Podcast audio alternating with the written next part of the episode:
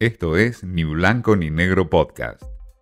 Mensaje directo a entrevistas, un espacio para dialogar con Martín Di Natale.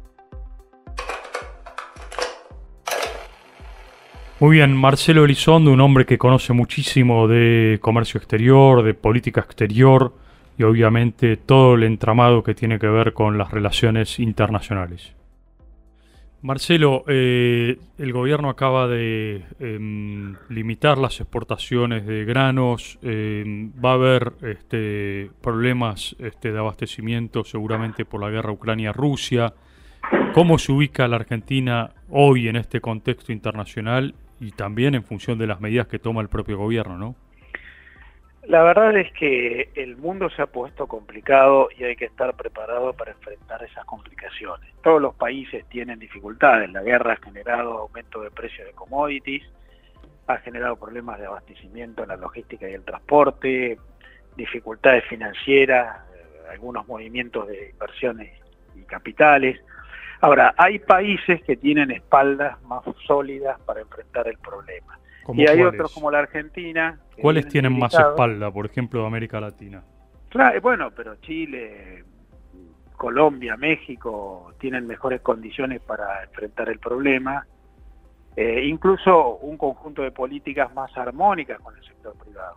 En cambio, la Argentina, que viene con una alta inflación, negociaciones por defaults, problemas para financiar su déficit presupuesto, una situación cambiaria muy compleja, una tensión entre el sector productivo y el gobierno muy alta.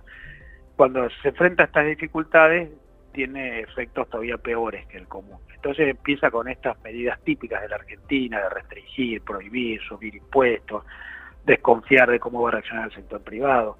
Bueno, a mí me parece que acá lo que hay que hacer es eh, enfriar, eh, tratar de generar concordia, no creer que esto es una disputa de enemigos que quieren aprovecharse de modo cortoplacista de la ocasión, eh, una política para un momento peculiar, pero pensando en el mediano y largo plazo. Si uno desalienta la, la inversión, desalienta la producción, desalienta el trabajo de las empresas y lo que va a generar es más problemas, no más soluciones. Claro. Marcelo, ¿vos tenés algún, algún estudio, algún relevamiento hecho de las empresas que se han ido, la cantidad de empresas que se han ido a la Argentina en los últimos años? Hay distintos estudios, porque hay empresas que se han ido absolutamente, hay otras empresas que se han ido parcialmente, han mm. abandonado líneas de operación y han dejado algunas más chicas residuales acá.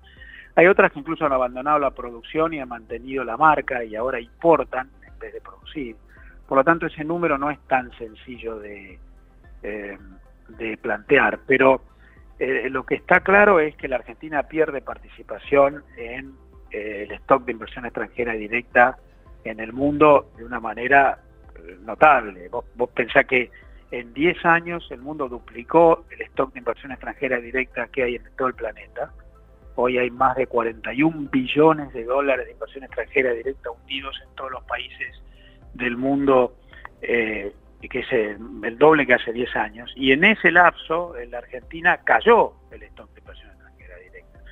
Entonces, sea porque se fueron empresas, sea porque hay empresas que valen menos que antes porque retiraron parte de sus inversiones, o sea por lo que fuere. Entonces, claramente nosotros tenemos un problema muy serio por distintos motivos, inflación, régimen cambiario complejo, sobre regulación. Ahora, y en, y en inversión directa extranjera, por ejemplo, hoy en qué lugar se ubica la Argentina eh, en América Latina? En América Latina está muy mal, eh, está no solamente debajo de México o de Brasil, que son economías más grandes que nosotros, sino considerando el stock, o sea, toda la inversión existente en la Argentina. En la Argentina hay más o menos 80 mil millones de dólares invertidos en, de, origen extranjero, de stock, lo que se llama cero. Con esto no estoy hablando del ingreso año a año, sino de lo que está acumulado. Eh, en Argentina no está solamente por debajo de México, de Brasil, que sería lógico, son economías más grandes, sino que la Argentina tiene inversión extranjera menor que la de Chile, que la de Colombia y hasta que la de Perú.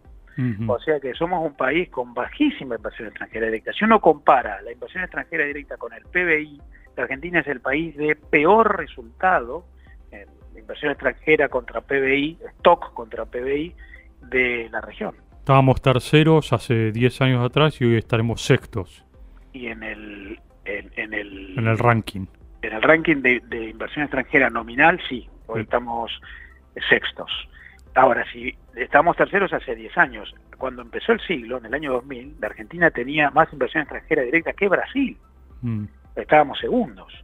Eh, está bien en esa época porque habían habido privatizaciones y mucho ingreso de inversión para hacerse de empresas del Estado, pero también venían empresas eh, extranjeras a operar en la Argentina, por ejemplo, el sector automotriz.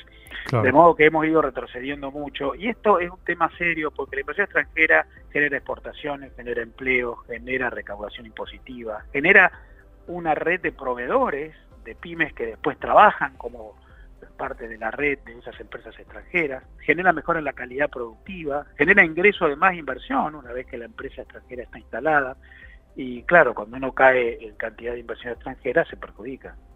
Eh, Marcelo, em, básicamente hablando de Brasil, que vos mencionaste Brasil, la pregunta es, eh, ¿por qué la Argentina y Brasil, por ejemplo, hoy en este contexto mundial, no se unen como para este, eh, aprovechar esta supuesta, o entre comillas, oportunidad que, que ofrece el contexto complicado a nivel mundial? Bueno, yo te diría, lo primero es, está muy buena la pregunta porque eso debería ocurrir. El mundo está cambiando de manera velocísima por tres o cuatro factores. Uno es un cambio tecnológico global tremendo que cambia la matriz productiva. En segundo lugar, porque la pandemia cambió muchos procedimientos de vinculación internacional. En tercer lugar, la geopolítica está influyendo y la guerra en Ucrania agrava esas, esa, esa tendencia. Por lo tanto, una vinculación regional Argentina-Brasil sería muy importante para juntos empezar a eh, actuar en la redefinición internacional. Ahora, ¿por qué no ocurre eso? Yo te diría básicamente por tres razones. Primero porque la Argentina es un país que le tiene mucha desconfianza a todo lo que viene de afuera, a todo lo internacional. La Argentina no quiere nunca negociar, acordar o tener aliados afuera porque esto de la soberanía y de que me quieren perjudicar y una desconfianza en relación a la propia capacidad competitiva hace que nunca quiera salir a buscar aliados afuera. Segundo, porque la matriz productiva argentina y Brasil se ha diferenciado mucho. Brasil se ha convertido en una empresa, en un país con empresas internacionales, con mucha capacidad global, es una de las 10 economías más grandes del mundo, y entonces, claro, no somos tan parecidos. Y lo tercero es la coyuntura, la relación entre los presidentes es muy mala. Bolsonaro Alberto. Claro, eso agrava.